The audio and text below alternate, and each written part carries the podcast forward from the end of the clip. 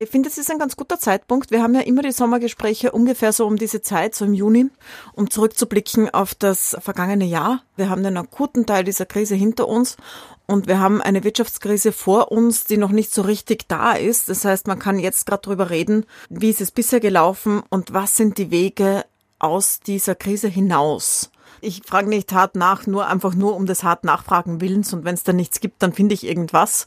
Also ich möchte ein Gespräch führen, wo man sich das anhört, danach sich besser auskennt, mehr weiß und die Person, die da sitzt, besser einschätzen kann. Das ist eigentlich mein Ziel.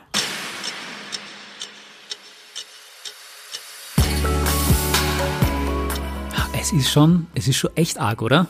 Also was in den letzten Wochen und Monaten alles passiert ist, was wir da erlebt haben, eine Pandemie weltweit hat unser Leben komplett auf den Kopf gestellt. Wenn ich so zurückdenke, da hat es Phasen gegeben, da war gefühlt jeden Tag eine Pressekonferenz, mindestens eine muss man sagen. Immer wird irgendwas Neues verordnet, irgendwas wird verkündet. Schließungen da, Verbote dort, Maskenpflicht, Mindestabstand, jetzt wieder Lockerungen. Da hat sich so viel getan und im Nachhinein muss man sich fragen, was davon war gescheit, was davon war notwendig, was war unnötig, was war vielleicht sogar gefährlich, zumindest für die Wirtschaft gefährlich oder für Berufsgruppen gefährlich. Ganz konkrete, aber auch ganz grundlegende Fragen, die da aufpoppen. Puls 24 will Antworten auf diese Fragen liefern und zwar in den Sommergesprächen. Ihr kennt das Format. Sommergespräche, das ist das, wo Spitzenpolitiker oft minutenlange Antworten geben auf Fragen, die ihnen gar nicht gestellt worden sind. Aber das wird bei Puls 24 nicht so laufen. Da wird die Corinna Milborn schon drauf schauen. Bei der sind nämlich ab Montag, nächste Woche, ab 15. Juni, die Parteichefs von allen fünf Parlamentsparteien zu Gast. Und zwar zu ja, Krisengesprächen. Hallo Corinna. Ja, hallo, danke für die hallo. Einladung. Ähm, Puls 24 Sommergespräche dieses Jahr Krisengespräche, weil Corona-Krise ist halt eine Krise. Wie, wie wird das ablaufen? Wie werden die, wie werden die stattfinden? Wir haben beschlossen, wir machen sie ganz klassisch als Gespräch. Das heißt, wir setzen uns äh, in einem Studio zusammen und zwar erstmals wieder mit Publikum. Das heißt, wir markieren auch das Ende dieser akuten Krise und damit den Beginn der Phase, wo man jetzt wirklich drüber reden kann, was ist gut gelaufen, was ist schlecht gelaufen, was haben wir gelernt daraus. Das ist ein Teil und ein anderer Teil sind natürlich aktuelle Sachen. Aber ich finde, es ist ein ganz guter Zeitpunkt. Wir haben ja immer die Sommergespräche ungefähr so um diese Zeit, so im Juni mhm. vor der Sommerpause, um zurückzublicken auf das äh, vergangene Jahr, das vergangene Parlamentsjahr. Und es ist diesmal ein richtig guter Zeitpunkt, weil wir haben den akuten Teil dieser Krise hinter uns und wir haben eine Wirtschaftskrise vor uns, die noch nicht so richtig da ist. Das heißt, man kann jetzt gerade drüber reden, ähm, wie ist es bisher gelaufen und was sind die Wege aus dieser Krise hinaus. Mhm. Ja, das ist ungefähr so das Ding. Aber natürlich gibt es auch aktuelle Teile und auch sehr persönliche Teile. Und wir haben ein paar Umfragen in Auftrag gegeben, um auch über die Parteichefs persönlich und ihre Parteien zu sprechen. Ja, bevor wir gleich zu den Themen an sich kommen, vielleicht noch ein kurzer Überblick. Wer kommt aller und wann ist was zu sehen? Also es sind die Parteichefs und Chefinnen der Parlamentsparteien. Wir haben jetzt nächsten Montag haben wir als erstes den FPÖ-Chef Norbert Hofer und die SPÖ-Chefin Pamela Rendi-Wagner. Mhm. Dann kommt eine Woche später am 22. der Vizekanzler, also der Grünen-Chef Werner Kogler und danach Beate Meinl-Reisinger von den NEOS. Und dann wiederum eine Woche später am 29. Juni Sebastian Kurz als letzter. Und danach gibt es eine Analyse in einer Runde der Chefredakteure über die ganzen fünf Sommergespräche. Also 15., 22., 29. Und das Ganze immer Montag auf Puls 24 zur besten Immer Senderzeit. Montag auf Puls 24 und auf Puls 4. Also auch der Puls 4 Hauptabend, wir schalten das durch. Okay. Man kommt den Puls 24 Sommergesprächen nicht aus. Es gibt keine Ausrede, die nicht zu sehen. genau. ähm, allein beim Wort Sommergespräche habe ich so ein bisschen das Gefühl, dass äh, sich manche Spitzenpolitikerinnen da jetzt schon ein bisschen die Hände reiben und sich denken, ah, endlich wieder ein Format, wo ich meine vorgefertigten Phrasen loswerden kann. Ich bin mir relativ sicher, du wirst da alles tun, damit das nicht nur einfach ein typischer Politikermonolog wird. Wie, wie legst du das an? Ich glaube gar nicht, dass das so der Fall ist. So diese vorgefertigten Phrasen, die sind eher die Gefahr so im, von Tag zu Tag.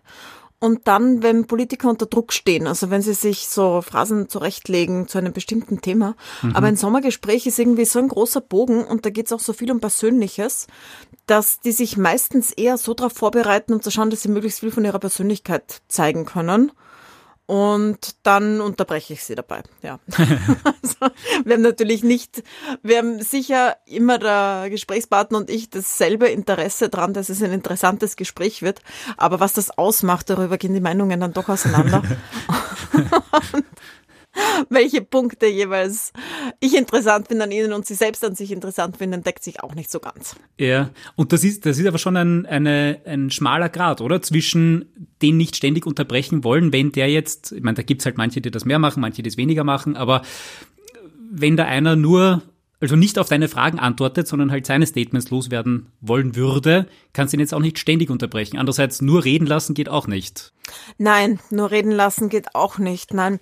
Ich finde, es ist ein bisschen besser geworden in letzter Zeit, dass die nicht so ewig vor sich hinreden, bis man sie unterbricht, sondern die meisten jetzt einen Punkt machen. Sie reden immer noch doppelt so lang wie deutsche Politikerinnen und Politiker. Aber es hat sich schon gebessert und damit kommt man auch mehr durch mit, mit mehr Themen. Aber äh, natürlich weichen sie oft aus. Zumindest versuchen sie inzwischen, weil sie wissen, es geht nicht mehr ganz so, wie es früher gegangen mhm. ist, versuchen sie zumindest am Anfang die Frage aufzunehmen und dann abzubiegen sozusagen. Und da muss man sie eben zurückholen und nachfragen. Und halt teilweise auch dann draufbleiben, bis es unangenehm ist. Das ist halt auch so mein Job, dass es manchmal dann auch unangenehm wird, wenn ich nicht runtergehe von einer Frage. Hm. Aber ja, das gehört halt dazu. Ja, ja. Dieses Jahr sind ja die Sommergespräche eben auch, wie du sagst, so ein bisschen Krisengespräche oder gerade dieser Übergang zwischen akuter Gesundheitskrise und jetzt die bevorstehende Wirtschaftskrise. Auch in deinen Talksendungen und jetzt vorausblickend auf die Sommergespräche, hast du da das Gefühl, dass sich durch diese Corona-Krise was verändert hat, auch bei den Politikern? Ist dann mehr Konkretes dabei oder ist dieses unter Anführungszeichen typische Geplänkel und ähm, politisches Kleingeld machen, sagt man so oft, ähm, ist das dann auch noch dabei? Oder geht es halt jetzt wirklich um die fundamentalen, grundlegenden Sachen in unserer Republik? Ich habe das Gefühl, dass es für jeden und jede im ganzen Land ähm, eine Krise war, wo man so auf existenzielle Dinge zurückgeworfen war und sich existenzielle Fragen stellen mussten. Also die einen, weil sie selbstständig sind, die Frage, so wie lange überlebe ich ohne Einkommen? Ja ähm, wenn zum Beispiel meine ganze Branche zugesperrt hat. Andere, ähm, wie geht's mir mit meiner Wohnsituation? Mhm. Manche, die zu allein waren, andere, die zu sehr mit ihrer Familie zusammengepickt sind. Ähm, und so grundlegende Dinge, so was brauche ich eigentlich im Leben? Das hat sich jetzt jeder gefragt und das haben, trifft bei den Politikern und Politikerinnen auch zu. Nur bei denen kommt noch dazu, dass sie wirklich so existenzielle ähm, Entscheidungen treffen mussten zwischen Leben und Tod teilweise und immer entscheiden mussten, okay, zu wessen Gunsten entscheiden wir hier? Weil zum Beispiel die Entscheidung, Leben zu retten in der Gesundheitskrise, ja immer auch Kosten mit sich bringt, die teilweise dann auch wieder Menschen treffen. Nicht gerade Menschen leben hoffentlich, aber schon ganz stark einschränkend sind. Mhm. Also die Entscheidung, welche Geschäfte sperren wir zu und welche lassen wir offen. Die Entscheidung, welche, ähm, wie wird das Gesundheitssystem aufgestellt, welche Operationen werden verschoben. Äh, wer darf rausgehen? Wer darf Besuch bekommen in Pflegeheimen? Das sind ja ganz, ganz massive Entscheidungen, die ganz tief eingreifen ins Leben von Leuten und das teilweise wirklich stark beeinträchtigt haben und auf der anderen Seite ähm, Leben gerettet haben. Ja. Und das war jetzt schon eine Zeit, in der es richtig ans Eingemachte gegangen ist. Es war ja auch eine Zeit lang so, dass es so, ein, so einen Schulterschluss gegeben hat unter allen Parteien, die gesagt haben, okay, jetzt ist Krise, jetzt fallen wir uns nicht dauernd ins Kreuz. Das waren ungefähr zwei Wochen. Ja. Und jetzt sind wir an so einem Punkt, wo sowohl die Nachbetrachtung der Entscheidungen total auseinandergeht, als auch die Rezepte dafür, wie wir da rauskommen. Weil die Gesundheitskrise haben wir ja wirklich gut geschafft, aber die vielen Kollateralschäden, vor denen stehen wir jetzt da. Und wenn es nur wir werden, wäre es noch okay, aber es ist einfach eine globale, weltweite Wirtschaftskrise, die da anrollt. Und da gehen auch die Meinungen halt komplett auseinander. Das heißt, das werden jetzt die großen, großen Themen sein, auch in den Sommergesprächen, nehme ich an. Das werden jetzt die großen Themen sein. Also einerseits natürlich die politischen, also welche Fehler sind passiert, was hätte man anders machen sollen. Das zweite dann, wie kommt man jetzt aus dieser Krise raus? Wer soll zahlen? Wer soll mehr Steuern zahlen? Wer soll mehr Geld bekommen? Aber auch dieses ganz Persönliche. Mhm. Ich weiß nicht, ob du kennst, es gibt dieses Trolley-Problem, heißt das in der Ethik. Nein. Ähm, na, das ist diese Frage, du stehst an einer Weiche ja. und ein Gleis vom Zug, der anrollt, führt äh, in einen Tunnel, da sind fünf Leute drinnen. Mhm. Und dorthin ist die Weiche gestellt. Du könntest aber die Weiche umlegen und dann trifft's nur einen. Das ist die Frage, greifst du ein, greifst du ins Schicksal ein, aber du musst irgendwie überlegen, so, greifst du jetzt ins Schicksal ein und nimmst damit den Kauf, diesen einen überrollen zu lassen, oder lässt du es einfach laufen, greifst nicht ein, überlass es dem Schicksal. Ja. Und es, es sterben aber fünf. Das ist so ein klassisches Problem der Ethik, das Ja. immer so theoretisch diskutiert wird. Aber ich finde, dass jetzt in dieser Krise war die Politik genau vor solchen Fragen plötzlich. Stimmt, ja. Stimmt. Ist okay. Retten wir die Leute davor, also die Bevölkerung davor, vor einer ganz massiven Gesundheitskrise, wo viele sterben können? Und wie weit gehen wir dabei? Also wie weit greifen wir ins Leben von Leuten ein, die vielleicht auch so stark getroffen werden davon, dass man in Kauf nimmt, dass das auch zumindest Leben sehr, sehr beeinträchtigt, wenn nicht gar kostet. Also Verschiebung von Operationen oder auch äh, Vereinsamung von Leuten, Leute mit Demenz, die keinen Besuch mehr bekommen, sich überhaupt nicht auskennen und so weiter. Und jetzt muss man da Ähm. Verständnis zeigen den Politikern gegenüber, weil bei diesem ethischen, theoretischen Problem weiß ich ja ganz genau, wenn ich die Weiche so stelle, dann fährt er in den Tunnel, wenn ich sie so stelle, dann fährt, sie, fährt der Zug in den anderen Tunnel. Aber in der Realität sind ja die Fakten nicht immer so klar. Also das haben wir ja gewusst, äh, Ja, und noch dazu halt mit einem Virus, von dem wir so wenig wussten. Genau, wir wissen genau, ja das jetzt ich, viel, ja. viel mehr, als Ja. wir im Februar gewusst haben. Es sind ganz viele Sachen, die man jetzt besser weiß als damals. Aber damals war es irgendwie so, puh. Mhm. Also vieles hat sich schon als richtig herausgestellt, auch dass es wirklich ein gefährliches Ding ist. Aber man musste sich halt irgendwie damals auch so drauf verlassen, was die Wissenschaft halt so Tag für Tag rausfindet. Und ich finde, das war schon so eine, eine, eine Situation, in der man auch über so ganz persönliche Glaubenssätze sprechen kann. Äh, Verantwortungsgefühl, die Frage, wie entscheidet man auf die Schnelle in so einer Situation oder wie geht man damit um, dass die, Reg- also jetzt Oppositionspartei dass die Regierung so entscheiden muss oder ja, so wie sie es gerade tut. Und ich finde, das ist so, so wie es für jeden irgendwie, es gab für jeden so einen Punkt, wo man was draus gelernt hat, glaube ich, aus diesen letzten drei Monaten über sich und die Welt rundherum. Und ähm, für Politiker in der Spitzenpolitik und Politikerinnen geht es, glaube ich, noch ein bisschen mehr. Das würde ich auch gern rausarbeiten.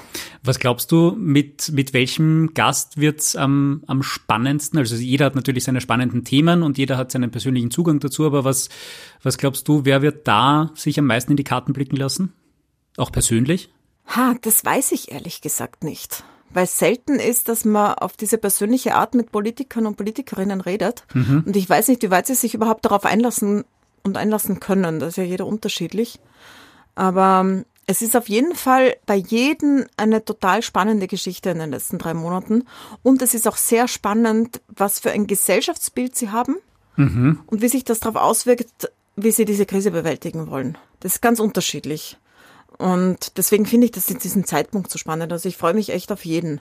Natürlich ist der äh, Bundeskanzler ganz, ganz stark im Zentrum gestanden, dieser ganzen Entscheidungen. Und wird sicher, es wird sicher ein sehr spannendes Gespräch. Wie weit das so ins Persönliche geht, ähm, das kann ich jetzt gar nicht abs abs absehen, ehrlich gesagt. Ich bin selber total gespannt drauf. Aber ja, stimmt, das sind diese ganzen existenziellen Fragen und wie die einzelnen Politikerinnen, und also Politiker und Politikerinnen darauf reagieren, da geht's dann wahrscheinlich auch schon wieder sehr zu den Grundlagen, wofür steht die Partei, wofür stehen die menschlich Genau. und so weiter.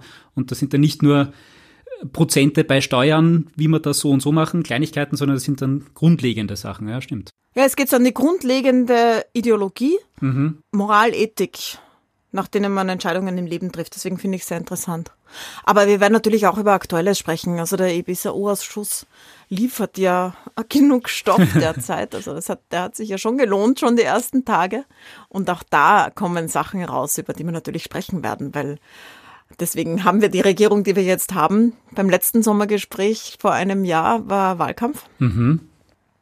Und das war gerade direkt nachdem dieses Video gekommen ist, also so ein paar Wochen danach. Und ähm, darüber werden wir natürlich auch sprechen, was jetzt da alles inzwischen hochgekommen ist. Ich bin schon sehr gespannt. Ähm, du, dieser Podcast ist ja auch ein Redaktionstalk, also wir schauen auch hinter die Kulissen. Ähm, lass du dir bitte auch ein bisschen in die Karten schauen. Wie ist das bei so hochrangigen Live-Talk-Sendungen, die du moderierst? Bist du da natürlich vorbereitet und du bist sowieso Infochefin bei Puls 24 und kennst dich dein Leben lang schon aus, auch mit der Politik in Österreich. Aber du hast wahrscheinlich auch, wie die meisten Moderatorinnen, ein In-Ear und, und einen Knopf im Ohr, wo du ja, jemanden klar. von der Regie hast, der notfalls nochmal irgendwie vielleicht nochmal Fakten checken kann und dir sagen kann? Oder, oder ist das wirklich nur Kamera 1, Kamera 2? Wie? Um, ähm, also Fakten checken während der Sendung ist eher schwierig. Ja. Aber wenn es um so ein konkretes Ding geht, dann geht das. Mhm. Aber meistens nicht direkt in dem Moment. Manchmal, manchmal geht's im Moment. Aber meistens muss man so nachher sagen, quasi. So. Mhm. Ich habe inzwischen erfahren, das und das war die Zahl. Wenn eine völlig falsche Zahl daherkommt, zum Beispiel. Ja. Sonst ist es so, dass äh, wir uns sehr lange vorbereiten auf so eine Sendung. Also mit dem Talk-Team, wir haben eine Talk-Redaktion, die die Talksendungen, das heißt die Diskussionen und die Interviews vorbereitet. Wir sitzen da lang zusammen, machen lange Brainstormings, schauen, was das Konzept sein könnte, ähm, verwerfen alles Mögliche. Also wir machen riesen Brainstorms, das geht über lange Zeit.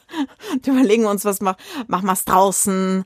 Machen wir es an einem anderen Ort? Machen wir es mit Publikum oder ohne Publikum? Mache ich es allein oder mit anderen zusammen und so weiter? Mhm. Und ähm, filtern dann heraus, was wir glauben, dass am meisten bringt gerade und auch so gerade der Stimmung am meisten angebracht ist. Das ist jetzt das, dass wir sagen, okay, nein, wir machen es klassisch im Studio, weil es ist Krise, es ist keine Zeit für Spielereien, aber wir machen es mit Publikum, weil äh, wir markieren damit den 15. Juni, wo wir anfangen. Das ist ja ein Tag, wo es wieder neue Öffnungen gibt, das markieren wir damit. Und inhaltlich gehen wir dann einfach, ähm, es recherchiert jeder erstmal, was war alles so im letzten Jahr eigentlich dann machen wir uns einen gemeinsamen Plan. Die Struktur ist bei allen gleich. Also es sollen ja auch alle gleich behandelt werden. Es sind nicht komplett unterschiedliche Gespräche. Also die, die Struktur der, der, der Interviews, mhm, mhm, der Gespräche, ja. Ja, genau. Also es gibt bei jedem einen Teil, wo es um die, den Rückblick auf die Corona-Maßnahmen geht und das persönliche Learning daraus. Und es gibt bei jedem einen Teil, wo es darum geht, wie bewältigen wir die Krise. Es gibt diesen persönlichen Teil und es gibt einen aktuellen Teil. Und dann haben wir schon Umfragen in Auftrag gegeben mhm. wo es sowohl um die Partei geht, als auch um die Persönlichkeit der Parteichefs und Parteichefinnen. Die fragen wir ab in einer sehr großen Umfrage mit 1000 Befragten, damit man dann auch bei den kleineren Parteien noch ein ordentliches Sample hat, quasi aus dem man mhm. auch wirklich was ablesen kann. Das heißt, es ist gerade im Feld, dass 1000 Leute befragt werden. Und mit diesen Zahlen, die da rauskommen, werden dann auch die, äh, äh die, die Chefs und Chefinnen überrascht. Die wissen die Zahlen jetzt auch noch nicht. Nein, die wissen die Zahlen noch nicht. Ich weiß die Zahlen mhm. jetzt auch noch nicht, weil das wird gerade abgefragt, aber ich weiß ja dann vor Ihnen mhm. das Jahr. Ja, das heißt also, wir arbeiten sehr lang dran. Wir machen uns einen ziemlich genauen Ablauf dann. Das heißt konkret, man kann sich das so vorstellen, es gibt ein Thema, dann überlegen wir uns, was wollen wir eigentlich genau wissen, was erwarten wir, schreiben mhm. die Frage oder die Fragen und überlegen dann uns auch Szenarien, was könnte an Antwort kommen. Spielt sie das so durch, oder? Wahrscheinlich, ja. Ja, nicht so, dass wir es tatsächlich als Rollenspiel durchspielen, das machen wir nicht. Aber wir überlegen schon, was braucht man quasi für Nachfragen noch an Material. Mhm. Was brauche ich noch an Zahlen, an Daten, Fakten, eventuell eine Grafik, die man zeigen muss und so weiter. Also das überlegen wir uns schon genau durch. Das heißt, es, es ist normalerweise genug Stoff da für viele Stunden Gespräch. Mhm. Und dann entscheiden wir spontan teilweise im Studio, ob wir was weglassen auch. Also wir schauen, dass wir unseren Ablauf machen, der halbwegs reinpasst. Ja. Und wenn aber ein Teil besonders spannend ist, dann bleibe ich da auch länger drauf. Und ja, es ist ja ein weg. Gespräch auch. Es entwickelt sich ja auch dann live. Es ist ein oder? Gespräch, ja. genau. Es kann auch Überraschungen geben und ja. Und die Person aus der Redaktion an meinem Ohr hat quasi denselben Ablauf vor sich wie ich, weil wir den ja gemeinsam entwickeln. Mhm. Und ich habe dann so jemanden zusätzlichen noch im Ohr. Erstens mal, der sagt, okay, jetzt ist die Zeit und jetzt welche Kamera, klar, das auch. Ja. Aber auch, das sagt so, bleib drauf, ist spannend, zum Beispiel. Mhm. Oder gehen wir zum nächsten Thema. Mhm. Also das heißt, es gibt noch eine zweite Person, die mit die mit mir in Kontakt ist, die auch noch Feedback gibt. So ist es gerade spannend, sollte man da jetzt noch länger graben oder nachgraben? Mhm. Oder hat sich erschöpft, wenn nach der dritten Frage jetzt keine gescheite Antwort kommt, gehen wir zum nächsten Thema. Und das ist ganz nützlich, das zu haben. Das heißt, du bist nicht ganz auf dich allein gestellt dann in der, in der Live-Situation. Genau. Super. So quasi noch die Redaktion am Ohr. Mhm. Mhm. Allerdings ist es nicht so, dass irgendjemand lange Sätze sagen kann, weil da geht es wirklich nur, das sind nur einzelne Worte eigentlich Weil wenn mir jetzt jemand einen ganzen Satz ins Ohr sagen würde, dann kann ich während dieser Zeit nicht zuhören. Das geht nicht. Ja. zwei Ohren, aber nur ein Gehirn. Ja. Wirklich nur einzelne, zwei Ohren, aber nur ein Gehirn. Ja. Ich weiß nicht, es gibt vielleicht Menschen, es gibt diesen Mythos des Multitasking. Vielleicht gibt es Menschen, die zwei Dingen zugleich zuhören können, aber ich gehöre definitiv nicht dazu. Ich glaube, es geht auch nicht. Na. Die Stimme direkt im Ohr ähm, übertönt automatisch das Gegenüber und deswegen ja müssen das so ganz kurze einzelne Worte sein. Mhm. Aber das funktioniert. Also wir sind gut eingespielt und wir bereiten uns eben sehr lange vor. Du bist wahrscheinlich die äh, berühmteste österreichische Politikjournalistin und deswegen auch ganz sicher schon ganz oft angefeindet worden, quasi von. Also so würde ich es jetzt definitiv nicht sagen, aber angefeindet schon. okay, du, sagen wir, du bist eine österreichische Politik Politikjournalistin, das ist einmal fix, und du bist aufgrund dessen auch schon ganz oft angefeindet worden, auch politisch, ähm, ja. auch von Leuten, die sagen, warum interviewst du den so hart, warum bohrst du gerade bei dem so nach, du bist wahrscheinlich genau von der politischen anderen Seite privat, lass mal deine private Meinung sowieso komplett draußen, aber stimmt's schon, dass du bei egal welcher Partei, aber oft Interesse hast, besonders nachzubohren? Und besonders da, wo der Politiker und wahrscheinlich seine Fans oder ihre Fans dann nachher sagen, oh, warum fragt die so blöd? Warum fragt die gerade da so, warum ja, fragt die gerade da so nach? Das passiert halt dann bei allen. Das heißt, im Laufe so eines Sommergesprächszyklus äh, werfen mir Leute vor, links zu sein, rechts zu sein, gegen den zu sein, gegen den zu sein, gegen den zu sein. Aber das gehört halt ein bisschen zu, dazu zum Job. Das, ja, damit muss man leben. Das sind halt immer die Anhänger der Person, die da sitzt, sind immer empört, wenn man sie hart befragt.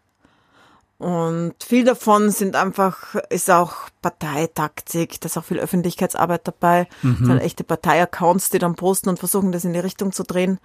Aber es sind durchaus auch Leute, die also die, die große Anhänger sind von einem Politiker und einer Politikerin, die, die ärgert es halt dann auch wirklich, wenn da so nachgefragt wird. Und die haben dann das Gefühl, dass ihr äh, Politiker schlechter behandelt wird oder härter rangenommen wird als die anderen, weil sie halt so mitleben. Aber gut, damit muss man leben. Aber um das quasi klarzustellen. Es ist, halt immer, es ist wirklich immer von beiden Seiten. Ja. Besonders seit die, äh, muss ich sagen, seit die SPÖ in der Opposition sind, das ist auch sehr, sehr stark. Also SPÖ-nahe sind auch sehr, sehr laut geworden dabei. FPÖ-nahe waren es immer schon. Das war ja. immer schon sehr, sehr massiv. Okay, also es kommt ja. wirklich, wirklich von beiden äh, politischen ah, von Seiten, Seiten ja. auf, äh, auf jeden Fall. Um, um das auch klarzustellen, quasi du hast aber schon Interesse daran, möglichst hart nachzufragen, egal bei wem. Nein, also ich finde, hart nachfragen an sich hat keinen Wert. Das okay. ist zwar eine gute Show. Ja. Aber wir, wir machen es ja dann nicht wegen der Show. Es ist ja ein journalistisches Format. Wir wollen ja irgendwie, jetzt ist schon der Erkenntnisgewinn steht oben. Das heißt, ich frage nicht hart nach, nur einfach nur um des hart nachfragen Willens. Und wenn es da nichts gibt, dann finde ich irgendwas und blase es auf und mach's gleich groß wie beim anderen ähm, einen richtig großen Skandal. Mhm. Das würde es ja bedeuten. Das mache ich nicht. Also ich möchte ein Gespräch führen, in der man, in, beim, wo man sich das, wenn man sich das anhört, danach sich besser auskennt, mehr weiß und die Person, die da sitzt, besser einschätzen kann. Das ist eigentlich mein Ziel. Und das zu erreichen, ist es manchmal notwendig, nachzufragen mhm. und dann auch, wenn halt keine Antwort kommt, noch weiter. Mhm. Und manchmal ist es auch nicht notwendig, sondern manchmal ist es auch so, dass man einfach mehr in die Tiefe geht bei einem bestimmten Thema. Mhm. Aber ich bin jetzt keinen, die das so zum, zum, zum Fetisch erhebt, dass es immer hart geführt sein muss. Ja. Ähm, ich finde, das ist auch, das, das übertreibt auch jetzt die Rolle der Interviewerin, wenn man das immer so macht. Weil es ist ja keine Rolle, sondern ich bin ja eine Dienstleisterin. Ich bin ja eine Dienstleisterin im Sinne der Zuseher und Zuseherinnen, mhm. die danach einfach mehr wissen sollten als vorher. Und ich weiß zwar, dass es eine bessere Show ist, wenn es einfach so zack, bumm, hart ist. Es gibt auch Formate, ich meine, schauen wir das auch keinen an, so wie Hard Talk, BBC Hard Talk, sehr gut. Die haben aber schon noch immer Gäste, wo es angebracht ist. Und wenn man jetzt so alle Parteichefs hintereinander hat, ja, ich mache so, wie es dem Thema angeht. Aber in Wirklichkeit ist es dann halt doch so. Aber es ist einfach so, dass ähm, Regierungspolitiker in Verantwortung ähm, ent mehr Entscheidungen treffen, die man dann hinterfragen muss. Äh, zum Beispiel als manche Oppositionspolitiker. Ja. Liegt in der Natur der Sache, das ist klar, ja. Liegt in der Natur der Sache, ja. genau. Ja. Aber also nur um, um, das auch für mich und, und unsere Zuhörer nochmal ähm, quasi klar zu machen, wenn es in einem Interview, das du führst, hart wird, also weil das, weil das eine angespannte Situation ist und man merkt, okay, der windet sich gerade irgendwie oder die windet sich gerade irgendwie, dann ist das nur das Mittel zum Zweck, um an die Informationen zu kommen, die du für deine Zuschauerinnen und Zuschauer als unbedingt wichtig erachtest. Genau, wenn ich finde, dass etwas wirklich relevant ist gerade, weil es im Raum steht, weil Vorwürfe im Raum stehen und das aufgeklärt gehört und es einfach interessant zu wissen ist, was dieses Gegenüber dazu sagt und ich bekomme keine Antwort, dann führt das automatisch dazu, dass ich halt nachfrage. Mhm. Und nicht das einfach stehen lasse, weil es ein unangenehmes Thema für das Gegenüber ist, wenn es relevant ist. Ähm, aber das heißt nicht, dass man bei jedem irgendwas dazu aufblasen muss, zu etwas, das dann sehr, sehr hart nachgefragt wird, wenn es nicht da ist. Ja. Das kann auch passieren, dass äh, man mehr über persönliche Dinge spricht, weil die dann relevanter sind zum Beispiel oder mhm. über parteiinterne Dinge zum Beispiel. Also jetzt nur als Beispiel, ähm, wenn die Neos nie in Bundesregierungsverantwortung waren, dann wird man ihnen nicht einen bundesweiten Korruptionsfall vorwerfen können. Mhm. Und da genauso hart nachfragen können wie jemand, der in Regierungsverantwortung war. Ja. Und wo Dinge aufkommen, gerade im Urausschuss. Mhm. Aber das heißt nicht, dass man dem einen dann völlig freien Lauf lässt, seine eigenen Sachen zu platzieren und ihn zum gleichen Thema fragt, sondern dann ist halt die Frage so, was ist bei dieser Person relevant? Was braucht man noch so als Mosaiksteinchen, um die besser kennenzulernen? Ähm, was ist in dieser Partei gerade los und so weiter? Mhm. Ähm, die Gäste, die du da jetzt in den nächsten Wochen hast, ich glaube, also Pamela Rendi-Wagner, Norbert Hofer, ähm, Werner Kogler, Beate Mendel-Reisinger und Sebastian Kurz, die hast du alle auf jeden Fall schon mal interviewt. Wie ja, sind die vor und nach dem Live-Talk? Also bevor die Kameras drauf sind und danach, sind die mega fokussiert, sind die entspannt? kennen, also die kennen dich natürlich auch, aber ist da ein kurzer Smalltalk noch davor drinnen oder geht es da wirklich nur um die Sache oder wie, wie läuft das bei so einer großen Sendung ab? Also vorher mache ich keine Smalltalks, weil ich mache auch die Vorgespräche nicht selbst, also in dem Fall gibt es jetzt keine, aber bei manchen telefoniert man noch einmal, das macht dann jemand aus der Redaktion, mhm. weil ich das vermeiden möchte, dass äh, ich das mitnehme ins Gespräch hinein. Mhm. Wenn mir vorher irgendjemand was erzählt, es hat immer Kommunikation hat immer Auswirkungen. Mhm. Und äh, ich möchte es grundsätzlich nicht, dass es die Möglichkeit gibt, mir jetzt vorher noch irgendeinen Tipp zu geben, ein, ein Thema reinzudrücken, mhm. äh, ein Thema abzudrehen, was auch immer. Ich möchte gar nicht darauf reagieren müssen. Das kann ja Deswegen, ganz gescheit und subtil gemacht sein oder platt, aber ja, du, du, möchtest genau. auf jeden Fall umgehen. Okay. Mhm. Ich möchte einfach gar nicht mal die Gelegenheit bieten dafür. Das heißt, ich mache keinen Smalltalk vorher, ganz simpel. Also ich sehe die meistens erst, wenn sie im Studio sind. Mhm. Ähm, und nachher ist es sehr unterschiedlich. Es gibt welche, die noch länger da bleiben und mit ihrem Publikum plaudern sozusagen, also mit dem Publikum im Studio ähm, und, und noch lange Gespräche führen. Und da redet man dann manchmal auch kurz, aber meistens dann nicht über das Interview, das gerade stattgefunden hat. Mhm. Es gibt aber auch manche, die einfach rausstürmen. Es passiert mir auch manchmal, dass jemand einfach sauer ist und äh, hm. schnell verschwindet, ohne, mhm. ohne sich zu verabschieden, ist mir auch schon passiert. Ja, unterschiedlich. Aber ich konzentriere das schon darauf, was im Studio passiert.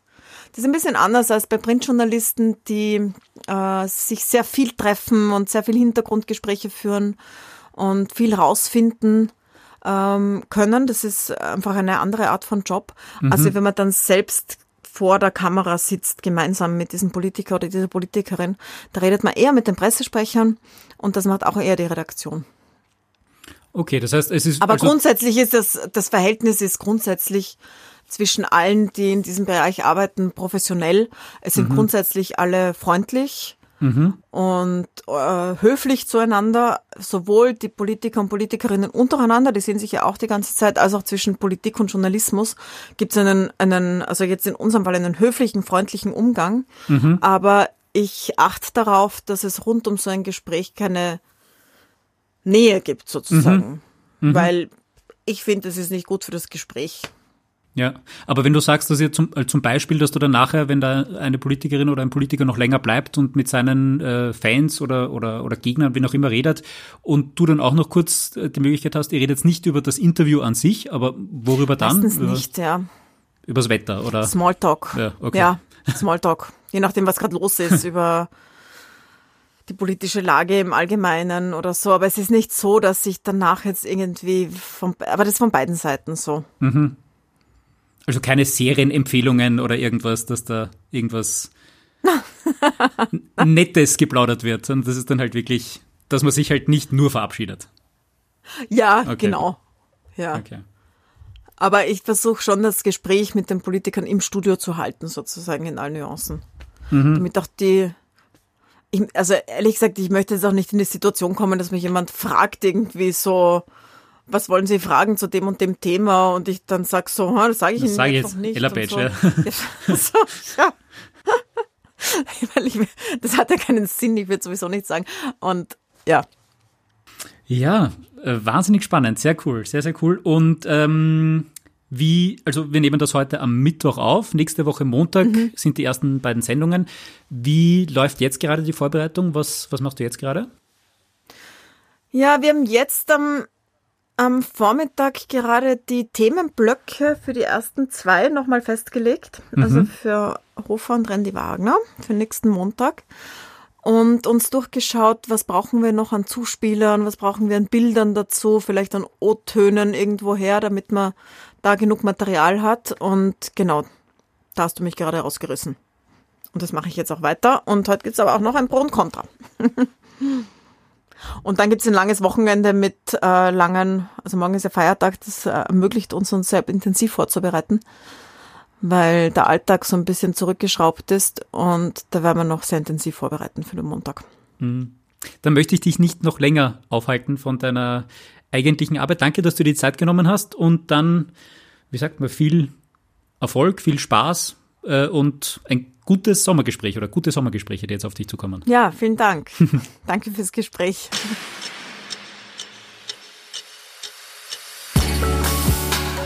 Ja, das werden richtige Highlights. Die Sommergespräche auf Puls 24 und auf Puls 4 ab Montag um 20.15 Uhr mit der Corinna.